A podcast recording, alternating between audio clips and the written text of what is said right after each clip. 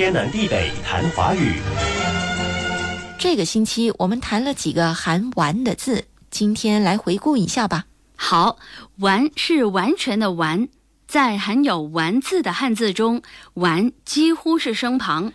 先回顾带火字旁的“烷”，烷是一种有机化合物，烷烃是碳氢化合物，整体构造大多只由碳和氢两种原子构成，也就是由 carbon 和 hydrogen 组成，只是不同的烷这两种原子的量不同。比如甲烷由一个碳原子和四个氢原子组成。而甲烷是天然气或煤气的最主要成分。甲烷的产生除了来自大自然，人类的活动是最大的来源。比如畜牧业和在开垦土地时燃烧土地上的草木，甲烷的温室效应要比二氧化碳大得多，它加速了气候暖化进程。所以我们要尽力减少甲烷的排放。下来是带月字旁的晚。读第三声晚，脘在中医指胃腔，也就是胃的内腔。接着是带草字头的莞，比如莞尔，形容微笑的样子。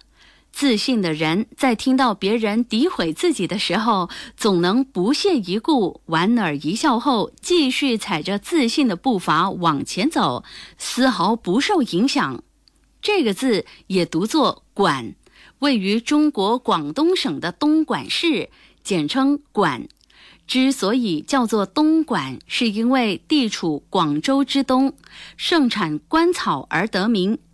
官草的官也是草字头加丸，是水葱一类的植物，可以编织成席子。所以草字头加丸有三个读音：莞、管、官。现在轮到可爱的浣熊登场了。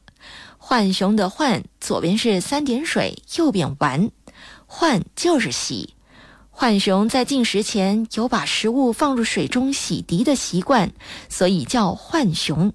但是它实际上并不是在洗涤食物，它是因为视觉不发达，要用触觉来辨别物体。